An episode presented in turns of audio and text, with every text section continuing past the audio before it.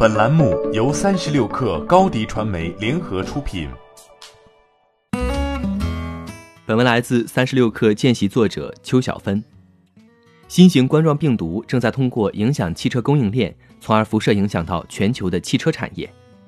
据日本经济新闻报道，日产汽车福冈工厂将于二月十四号关闭。此外，日产出口汽车生产线将于二月十七号停止。这也是第一家受疫情影响而在日本停产的车企。日产汽车表示，关闭工厂主要是由于新型冠状病毒导致很难继续从中国采购零部件。日产福冈工厂年产能五十三万辆，主要为日本市场生产小型货车以及美国市场最畅销的多功能车型 Rogue。日产没有明确表明重启工厂时间，但其表示这一停产可能会影响到三千辆汽车的产能。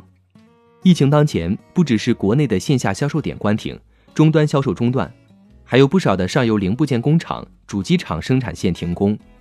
汽车产业链冗长，全球合作性强，对于国外车企来说，其对中国的依赖不只体现在市场上，还有劳动密集型的汽车零部件产业上。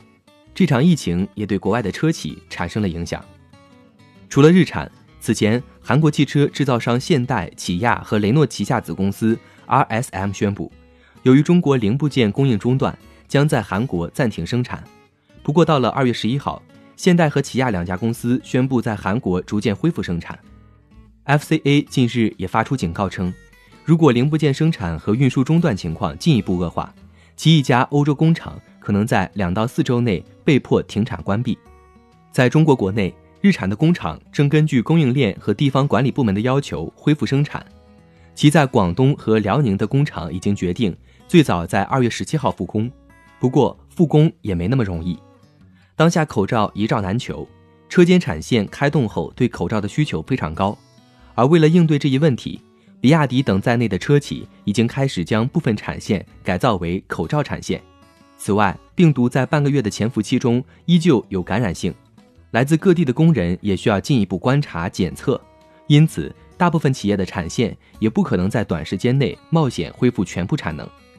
再加上员工每日的体温检测、吃饭时候的隔离措施，也会占用一定的生产时间。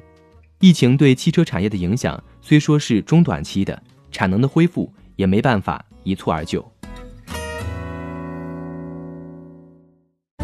欢迎添加小小客微信，xs 三六 kr，加入克星学院，每周一封独家商业内参，终身学习社群，和大咖聊风口、谈创业，和上万客友。交流学习，高迪传媒，我们制造影响力。